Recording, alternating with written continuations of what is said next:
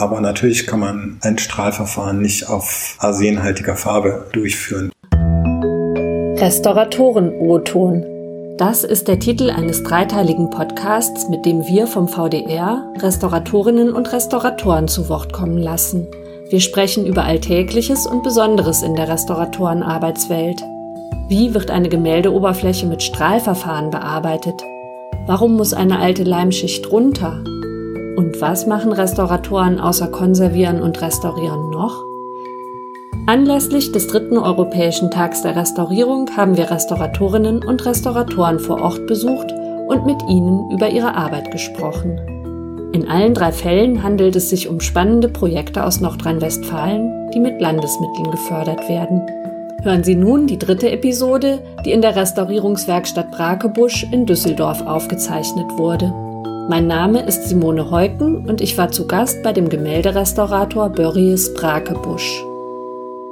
Ja, hallo Börries. Hallo Simone. Vielen Dank für deine Einladung und für die Bereitschaft, dass du mir und unseren Zuhörern heute über deine Arbeit berichtest. Es geht um ein Gemälde aus dem Wilhelm Morgner Museum. Museum in Soest. Das ist ein relativ großes Gemälde, 1,30 Meter mal 1,80 Meter im Querformat. Eine Landschaft, aber mit einer doch sehr monumentalen Staffage, die in dem Fall auch titelgebend ist. Die blaue Frau. Im rechten Drittel ist diese Figur platziert, die also monumental bis weit über den Horizont äh, eigentlich schon fast die volle Bildhöhe einnimmt. Äh, eine Frau im blauen Kleid, die einen Korb mit vermutlich Kartoffeln und einen Eimer über ein Feld trägt, leicht gebeugt und mit enormen Holzpantinen an den Füßen schreitet sie sozusagen von rechts nach links in den Bildraum. Und den Rest des Bildes nimmt zu einem Großteil ein sehr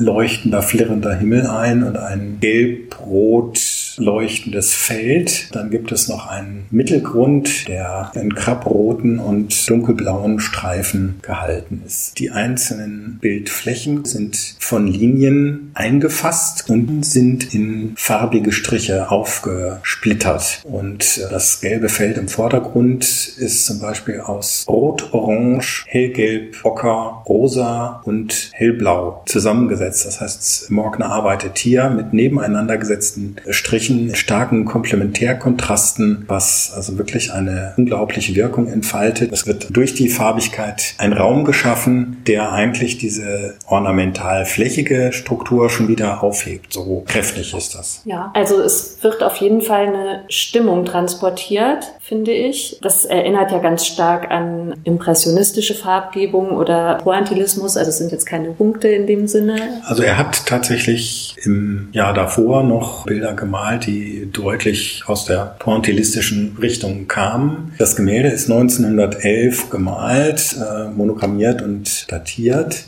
Also Morgner hat das Gemälde mit 20 Jahren gemalt. Es ist wirklich beeindruckend, wie eigenständig Morgner schon als so junger Mann ist. Und er schafft dann innerhalb von wenigen Jahren wirklich bis 1913, da entsteht sein letztes Ölgemälde, ein, ein riesiges, äh, sehr beeindruckendes Werk. Ich hatte die Freude, schon letztes Jahr für das Morgner Museum in Soest zwei Arbeiten Morgners zu restaurieren und bin eigentlich jetzt ein großer Morgner Begeisterter geworden. Ja, das kann ich nachvollziehen. Ja, also ich denke, er ist durchaus wert, sich mit ihm zu befassen und sicher bedeutender, als man vermuten mag. Jetzt ist es so, dass das Bild ja nicht so, wie wenn es im Museum hängt, zu sehen ist, sondern es steht ja im Prinzip nackt, das heißt ohne Zierrahmen und eben in einem Zwischenzustand hier bei euch in der Werkstatt auf zwei Staffeleien. Und wir beide sitzen davor. Das hatte ich mir eigentlich für den Anfang des Gesprächs vorgenommen, macht aber nichts. Wir sind in deiner Werkstatt hier in Düsseldorf-Flingern. Dann sage ich auch schnell was zu deiner Person. Börries Brakebusch, du bist Diplom-Restaurator für Gemälde und Skulpturen und hast in Köln an der damals noch FH studiert, mittlerweile Technische Hochschule. Und hast du dich dann gleich im Anschluss selbstständig gemacht? Ja, also ich muss dazu sagen, ich habe vor dem Studium schon fünf Jahre Praktikum gemacht. Drei waren damals ja noch vorgeschrieben und hatte also von daher schon eine ganze Zeit äh, praktisch gearbeitet. Nach dem Studium habe ich mich dann zunächst in Berlin selbstständig gemacht. Dann habe ich dann aus verschiedenen Gründen meinen Arbeitsstandort wieder nach Düsseldorf verlegt. Jetzt seit 2004 hier in diesen Räumlichkeiten alleine selbstständig. Alleine heißt in dem Fall, also ich habe noch eine Vollzeitmitarbeiterin und einige Teilzeit- bzw. freie Mitarbeiter. Wollte ich doch gerade sagen, wenn ich sonst hier bin, ist es immer voll. Also sind auf jeden Fall viele Leute hier. Äh, hinzu kommen noch äh, meine Papierkollegin, die die Räumlichkeiten mit mir teilt, was auch eine sehr schöne befruchtende mhm. Kombination ist. Mhm. Die Barbara Söhnfeigel. Barbara Söhnfeigel. Also zurück jetzt nochmal zu dem Gemälde, um das es heute gehen soll. Ich sehe einen Zwischenzustand. Vor ein paar Wochen war ich schon mal hier. Da haben wir vor einem ganz anderen Erscheinungsbild gestanden, wenn man das so sagen kann. Also die Bildwirkung war eine andere. Wenn man versucht, das für den Laien zu beschreiben, war es irgendwas, was diese reinen Farben, die du ja eben gut beschrieben hast, ja, verunklärte oder man hatte irgendwie das Gefühl, da liegt was drauf, was da nicht hingehört gehört, also so, als ob man sich die Augen reiben muss, um es zu erkennen. Damals hattest du mir eben gesagt, dass es ein Überzug ist, ja, der da einfach nicht drauf gehört. Ja, das Gemälde hat also schon eine lange Restaurierungsgeschichte hinter sich und ist wohl in den 60er Jahren schon einmal grundlegend restauriert worden. Man muss dazu sagen, dass die Farbe relativ stark krakeliert ist und sich vom Bildträger auch vielfach gelöst hat. Und das war eben damals sicher noch viel massiver der Fall. Und es hat wohl einen umfangreichen Wasserschaden gegeben, der am linken Bildrand und am unteren Bildrand zu umfangreichen Bildschichtverlusten geführt hat, dass nur die rohe Leinwand eigentlich noch übrig geblieben ist. Das ist in der unteren Bildecke dann schon ein Bereich bis zu 15 Zentimeter in die Bildfläche hinein. Es war also ein stark gefährdeter Zustand und man hat in den 60er Jahren versucht, das zu retten, indem man gefestigt hat und hat das Bild wohl relativ vollflächig mit Weißleim eingestrichen gestrichen. Mhm. Ja, diese Festigung war schon erfolgreich. Insofern wir ja jetzt Substanz auf dem Bild vor uns sehen. Aber die Festigung ist äh, ohne vorhergehende gründliche Reinigung erfolgt, sodass wir einen verschmutzten Zustand mit dem Festigungsmittel fixiert haben. Dann kommt noch dazu, dass Morgner sich darum bemüht hat, ein mattes Erscheinungsbild seiner Farben zu erzielen. Und dieses Bild ist zwar mit überwiegend ölgebundener Farbe ausgeführt, auf einem relativ relativ mageren Kreidegrund, so dass dennoch die eigentliche Oberfläche eher einen matten Charakter hat.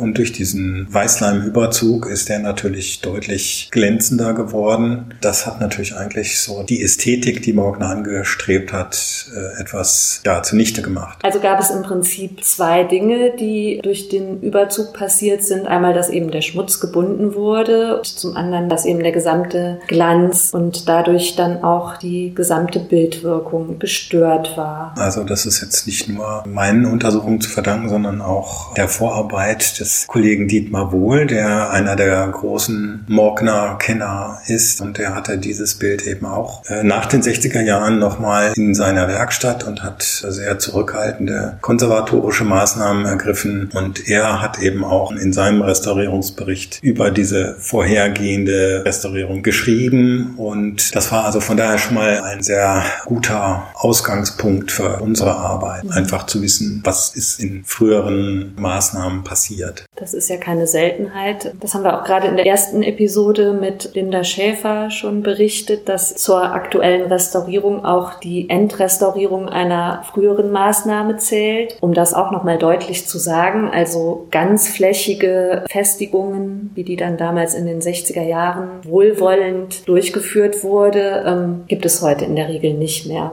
Ihr habt dann diesen Überzug abgenommen und das war absolut nicht einfach. Ihr hattet eine ganz andere Voraussetzung, was deutlich wird, wenn man näher ans Bild herangeht. Die eben beschriebenen einzelnen Pinselstriche haben in sich einen Duktus, eine ganz bestimmte Struktur mit vielen Höhen und Tiefen, in die sich der Überzug dann eben hervorragend eingebettet hat. Ja, das war dann genau die Schwierigkeit, vor der ihr standet, wenn ich das richtig verstanden habe habe, eben diese doch sehr empfindliche Malschicht ja, von diesem Überzug, den man ja definitiv weg weghaben wollte, zu befreien? Ja, also tatsächlich war die Abnahme aus verschiedenen Gründen schwierig. Die einzelnen Farben sind unterschiedlich lösemittelempfindlich. Die gelben, roten, orangenen ganz extrem, eigentlich fast auf alles empfindlich, also auch wässrig, nicht so ohne weiteres zu bearbeiten, also nur sehr vorsichtig, nur abrollen, mechanische Einwirkung möglichst vermeiden. Da war für uns einmal die Frage, wie kann man damit klarkommen und im Himmel, blau und grün, die waren einigermaßen stabil, da konnte man mit Lösemittel und Watterolle arbeiten. Trotzdem auch da die Schwierigkeit, dass eben dieser Weißleim nicht nur Überzug war, sondern auch sozusagen der Klebstoff, der die Farbschollen auf der Leinwand festgehalten hat. Und in dem Moment, wo man den anlöst, löst, gerät das Ganze ins Schwimmen. Das mhm. heißt, man muss also eigentlich irgendwie immer parallel noch festigen. Wir haben in diesem Fall sowieso vorausgehend erstmal eine Komplettfestigung mit Glutinleim durchgeführt. Die Idee war eben auch, das zuerst zu tun, solange noch der Weißleimüberzug auf der Farbe sitzt, weil er die Farbe dann auch gleichzeitig schützt. Wir haben Gott sei Dank auch ein paar Analysen machen lassen im Vorfeld der Restaurierung und dabei hat sich noch ein weiteres Problem ergeben, nämlich dass das Grün, was Morgner verwendet hat, Schweinfurter Grün ist. Das heißt also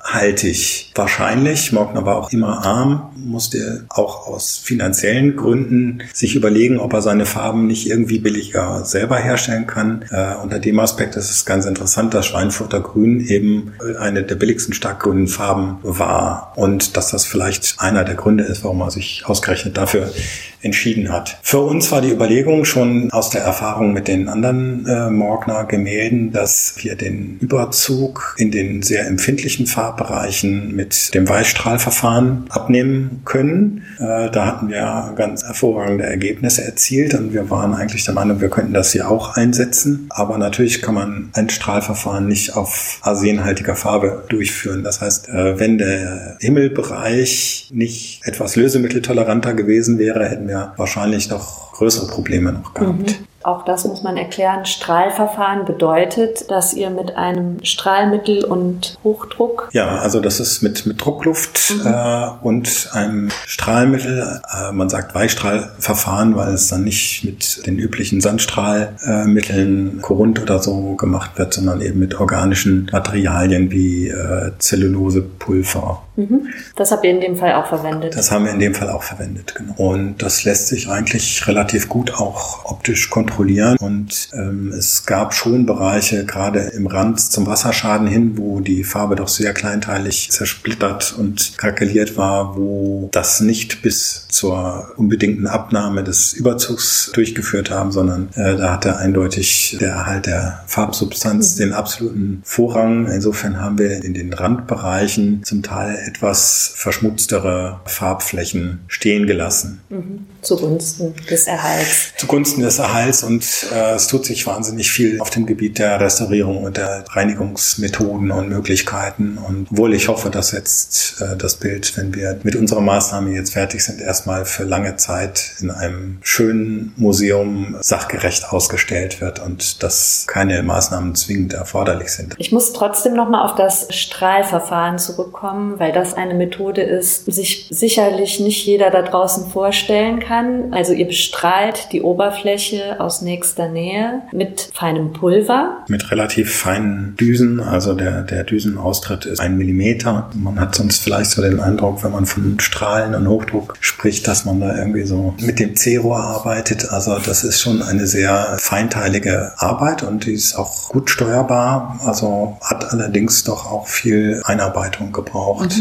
Also man muss sich doch sehr mit der ganzen Technik befassen, bis das alles läuft und man in Ruhe und durchgängig mit kontrollierten Strahl arbeiten kann, was, was ein Problem sein kann, gerade mit organischen Strahlmitteln, dass es Verstopfungen gibt, dass es Pulverstöße gibt oder so. Sowas äh, darf einfach dann an so einem Objekt nicht passieren. Da muss man das Verfahren wirklich 100 Prozent unter Kontrolle mhm. haben. Es erfordert höchste Konzentration von demjenigen der es durchführt. Einarbeitung hast du schon gesagt. Wie ist das mit der Geräuschkulisse? Also ich stelle mir vor, da läuft dann ein Kompressor die ganze Zeit nebenher. Das sind ja jetzt auch nicht die typischen Geräusche in der Restaurierungswerkstatt. Also der Kompressor, da haben wir Gott sei Dank ein sehr leises Modell. Das kann man also gut ertragen. Was Krach macht, ist Absaugung. Da gibt es leider noch keine sehr ohrenschützenden Geräte. Absaugung, um das Material auch direkt wieder ja, um den, um dem entstehenden äh, Staub zu entfernen. Mhm. Das Bearbeitungsfeld, da hat man immer freie Sicht dadurch, dass der Luftstrahl sozusagen darauf gerichtet mhm. ist. Das heißt, man arbeitet nicht blind. Das ist natürlich die Voraussetzung, dass man auch kontrolliert arbeiten kann. Also das ist dann ein unglaublich langwieriger Prozess auch. Das geht sogar verhältnismäßig schnell. Ah. Vielleicht sogar schneller als mit Lösemitteln. Jetzt ist es ja so, dass du, wie eben beschrieben, unterschiedlich empfindliche Bereiche vorgefunden hast. Also was du zum Zeitpunkt deiner Kalkulation gar nicht wusstest. Zum Beispiel das mit den arsenhaltigen Bestandteilen, dass es Bereiche gibt, die lösungsmittelempfindlich sind und welche, die das nicht sind. Du wusstest auch überhaupt nicht, lässt sich dieser Überzug, den ich ja runterhaben möchte, überhaupt lösen? Und wenn ja, wie? Ist die Kalkulation da nicht unglaublich schwierig gewesen? Also mein Vorteil in dem Fall war einfach die Erfahrung mit den zwei Bildern im letzten Jahr, die eine ähnliche Problematik hatten, wo wir im Grunde die Lösung für dieses Bild erarbeitet haben. Mhm. Und insofern sage ich mal, habe ich mein Lehrgeld letztes Jahr bezahlt. Das ist natürlich toll, wenn man dann schon Morgner Erfahrung hat. Ansonsten hätte es auch ordentlich schief gehen können. Ich meine, es gibt ja auch immer die Möglichkeit, dass man nochmal nachkalkuliert. Und jetzt gerade auch im Rahmen des Förderprogramms hatten wir schon oft den Fall, ja, dass eben, weil bestimmte Phänomene vorher nicht kalkulierbar waren und dann zutage getreten sind, dass man da eben mit großem Verständnis seitens des Landes, das ja das Geld bereitstellt, entgegengekommen ist und dass dann eben auch nachträgliche Mehrkosten übernommen wurden.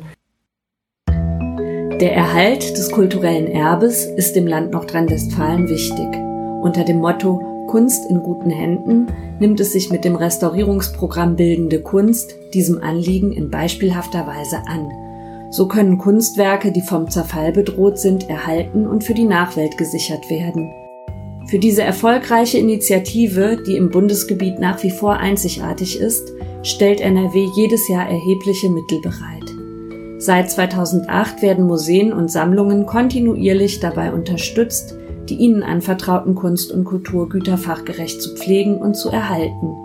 Über 180 beispielhafte, zum Teil sehr aufwendige Restaurierungsprojekte mit Kunstwerken aller Epochen und Gattungen konnten bisher durch qualifizierte Restauratorinnen und Restauratoren durchgeführt werden. Das Land NRW kooperiert im Rahmen dieses Programms mit dem VDR, vor zwölf Jahren wurde hier eigens eine Koordinationsstelle eingerichtet, die für die fachliche und inhaltliche Beratung der Museen zur Verfügung steht. Das ist für die Museen toll, für kleine Häuser, die mit bis zu 80 Prozent unterstützt werden. Für die Kunst natürlich auch, wenn ich mir das Bild jetzt ansehe, was eben enorm gewinnt. Ja, aber eben auch für die Restauratoren. Auf jeden Fall. Also das ist also einmal sowieso natürlich schön, wenn man Aufträge aus Museen bekommt, die sozusagen nur deswegen vergeben werden können, weil das Land entsprechende Fördermittel bereitstellt. Was das Programm besonders auszeichnet, ist eigentlich auch die fachliche Betreuung durch den VDR, der eben auch ermöglicht, ein Feedback zu geben und auch während des laufenden Projekts zu sagen, da hat sich jetzt was ergeben, da muss vielleicht irgendwas anders gemacht werden äh, und dass man da einen Ansprechpartner hat. Damit wären ja die Museen, die sowieso selbst keine Restauratoren haben, äh, in jedem Fall überfordert und es stellt eben auch sicher, dass nicht aus irgendwelchen Zwängen Dinge gemacht werden, die eigentlich nicht das Optimale sind für die Kunst. Ja, Förderung der ganz grundlegenden Museumsarbeit. Der Punkt ist ja einfach auch, dass es ein ja, Auswahlverfahren gibt. Es gibt eine Expertenjury, die über eingehende Anträge berät. Darin sitzen Restauratoren aus allen Fachbereichen. Das heißt, da wird sich schon im Vorfeld mit den Inhalten auseinandergesetzt. Die Berufsbezeichnung Restaurator ist nicht geschützt. Das wissen viele nicht. Außer in zwei Bundesländern gibt es eben keinen Berufstitelschutz. Und insofern ist es ein besonderes Merkmal des Landes, dass eben hier durch dieses Auswahlverfahren auch eine Qualitätssicherung stattfindet. Ich würde aber gerne doch nochmal wieder zurück zum Objekt, also zum Gemälde, das, wie ich ja beschrieben habe, jetzt im Zwischenzustand ist. Du hast gesagt, es gab in der linken unteren Ecke einen großen Wasserschaden. Als ich im Sommer hier war, war in dem Bereich noch Leinwand sichtbar und wir haben davor gestanden und haben gesagt, okay, das ist jetzt eine sehr große Fehlstelle damit muss man ja was machen. Also die zog den Blick des Betrachters auf sich, ganz eindeutig. Es gibt dann verschiedene Arten, so eine Lücke zu schließen, verschiedene Arten der Retusche und wir haben das auch diskutiert, was könnte man machen. Man könnte das äh, neutral schließen oder es gibt Zwischenstufen und ihr habt euch jetzt, du wahrscheinlich in Abstimmung mit deinen Kolleginnen, für eine Totalretusche entschieden. Was heißt das denn? Also Totalretusche heißt eigentlich, dass die Ergänzung so vorgenommen wird, dass sie für den Normalbetrachter nicht wahrnehmbar ist. Es gibt ja sehr viele verschiedene Abstufungen, wie man eine Retusche kenntlich machen könnte. Tratetto ist eine, also eine Farbfläche in noch viele kleine Striche zu unterteilen, die man dann erst aus der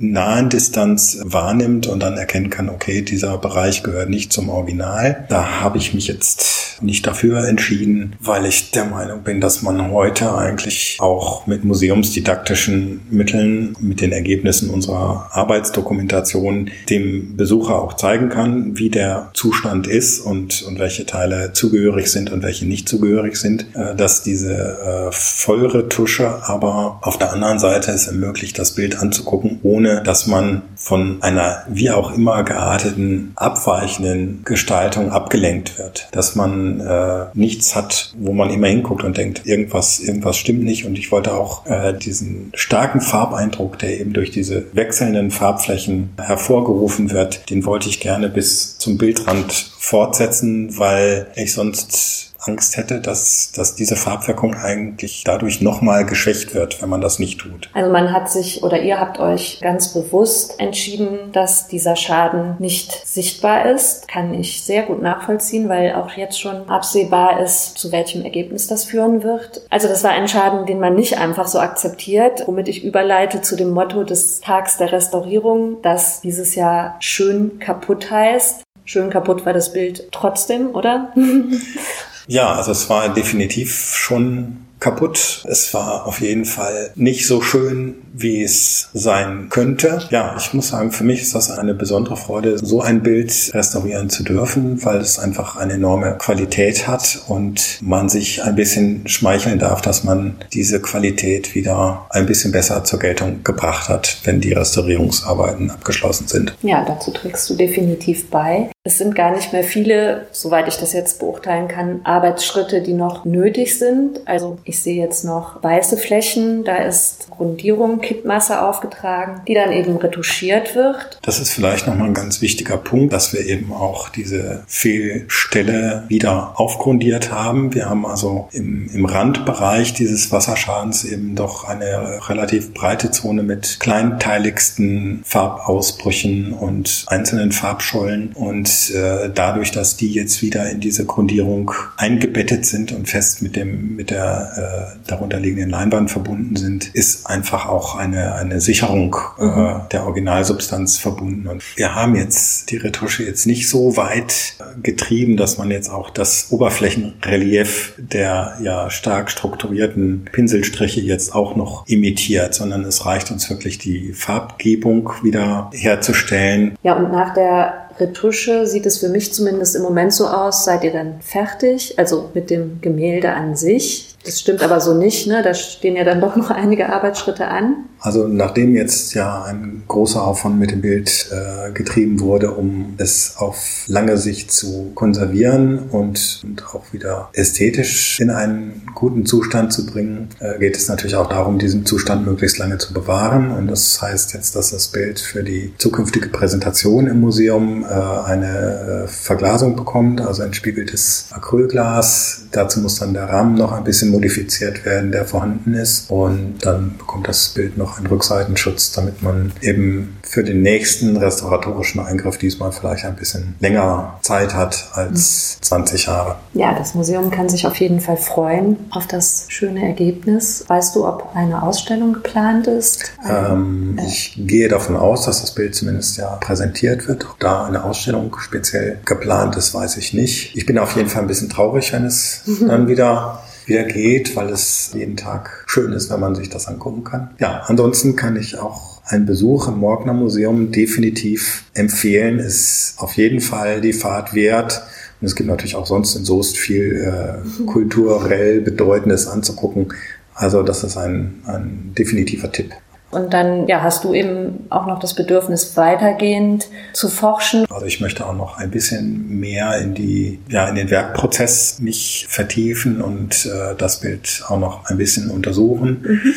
Denn es ist ja doch schon sehr äh, faszinierend, wie, wie so ein, ein Werk in, in diesem Format auch praktisch entstanden ist. Ja, so ein bisschen nachvollziehen, wie der, wie der Ablauf gewesen ist. Das fände ich doch sehr interessant. Das sind teilweise Erkenntnisse, die man während des Bearbeitens gewinnt, weil man sich eben sehr intensiv mit der Oberfläche auseinandersetzt. Also dadurch, dass der Restaurator so dicht am Objekt sitzt und eben diese kleinteiligen Beobachtungen äh, vornehmen kann und wir können ja auch mit optischer Vergrößerung ans Bild, daraus leitet sich einfach ab, dass man sich mit diesen technologischen Dingen des Aufbaus auseinandersetzt, aber es geht natürlich mit der Technik schon auch immer ja, die künstlerische Absicht einher. Also mhm. ich setze eine bestimmte Technik ein, um einen bestimmten Effekt zu erzielen. Und wenn ich dem ein bisschen nachspüre, wie es gemacht ist, dann hilft es vielleicht auch ein bisschen immer besser zu verstehen, was eigentlich angestrebt war mhm. oder mhm. was für den Maler besonders wichtig war. Um dann eben auch das Restaurierungsziel entsprechend formulieren zu können. Es ist, finde ich, auch immer so ein bisschen äh, das Erfüllen dieser Person. Wie hat der, wie hat der gearbeitet? War das wirklich alles exakt vorüberlegt, alle Farben vorgemischt und dann haben wir hier im Grunde in kurzer Zeit einfach den Entwurf ausgeführt, also malen nach den Vorgaben und nach dem System und wie viel spontane oder einfach künstlerische Entscheidungen finden während des Malprozesses noch statt. Das finde ich ist ein ganz, ganz spannender Punkt. Also ich denke, bei dem Bild ist es schon vermutlich so, dass wir nicht nur Farbtöne aus der Tube haben, obwohl es ja wirklich eine unendliche Vielfalt von Mischungen schon in Tuben gegeben hat. Äh, ich habe jetzt hier die Vermutung, dass es doch eher von ihm angemischte Farbtöne waren, wenigstens teilweise. Ja, wie viel, wie viel System und wie viel Freiheit im System ist da drin. Mhm. Äh, das finde ich ganz spannend. Also diese kunsttechnologische Untersuchung als wichtiger Arbeitsbereich des Restaurators, was auch vielleicht die Öffentlichkeit gar nicht mal so weiß. Deswegen ist es uns ja auch immer wichtig, unseren Beruf, der ja sehr vielschichtig ist, sowieso schon alleine durch viele Epochen, Gattungen, Materialien und Kombinationen, aber eben unseren Beruf nach außen darzustellen. Das ist ja auch ein besonderes Anliegen des VDR. Du verfolgst das Anliegen aber auch mit einer Lehrtätigkeit, die du hast an der Heinrich-Heine-Uni hier in Düsseldorf und zwar im Studiengang für Kunstvermittlung und Kulturmanagement. Wen unterrichtest du? Vielleicht kannst du das einmal kurz beschreiben und was dir dann in der Vermittlung besonders wichtig ist.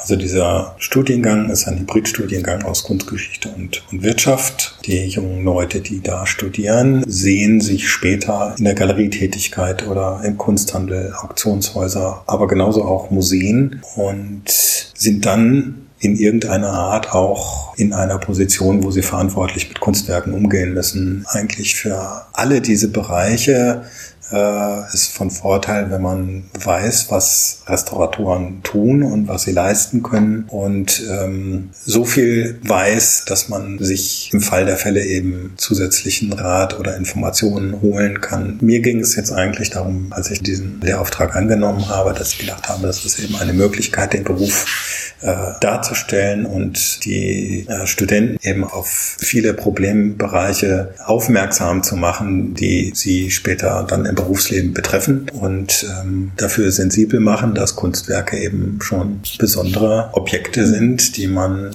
nicht unbedingt mit FedEx verschicken darf und die ein bisschen mehr Aufwand bei Pflege und Aufbewahrung äh, bedürfen. Also es geht ums Vorstellen, es geht nicht darum, dass man das komplett eins zu eins vermittelt. Das geht ja gar nicht. Also die Anfrage war mal Grundlagen der Restaurierung mhm. und das kann natürlich äh, gerade in einem Studiengang, der ohnehin schon äh, zwei Dinge in sich vereint, da kann man nicht auch noch einen, einen Schnellkurs in Restaurierung anbieten. Das ist nicht der Zweck, sondern einfach Bewusstsein schaffen und die Leute in den Stand versetzen, dass sie, wenn sie Fragen haben und wenn sie Bedarf haben, wissen, wohin sie sich wenden können. Genau, Sie wissen dann, das sind Fälle für den Restaurator bzw. die Restauratorin. Und damit leistest du ja einen guten Beitrag für unseren gesamten Berufsstand. In diesem Sinne bin ich doppelt froh, heute mit dir gesprochen zu haben. Einmal, um Näheres über deine Arbeit an der blauen Frau von Wilhelm Morgner zu erfahren und eben zum anderen noch ein bisschen mehr Einblicke in die Tätigkeit des Restaurators zu bekommen. Vielen, vielen Dank. Das war ein ganz nettes Gespräch, wo ja, die Zuhörer bestimmt auch gerne. sehr viel von mitnehmen können. Das war die dritte Episode unseres Restauratoren-O-Tons, der anlässlich des Europäischen Tags der Restaurierung veröffentlicht wird. Wenn es Ihnen gefallen hat und sofern noch nicht geschehen, hören Sie auch noch die beiden vorangehenden Episoden. Weitere Infos zum Förderprogramm finden Sie unter www.restauratoren.de.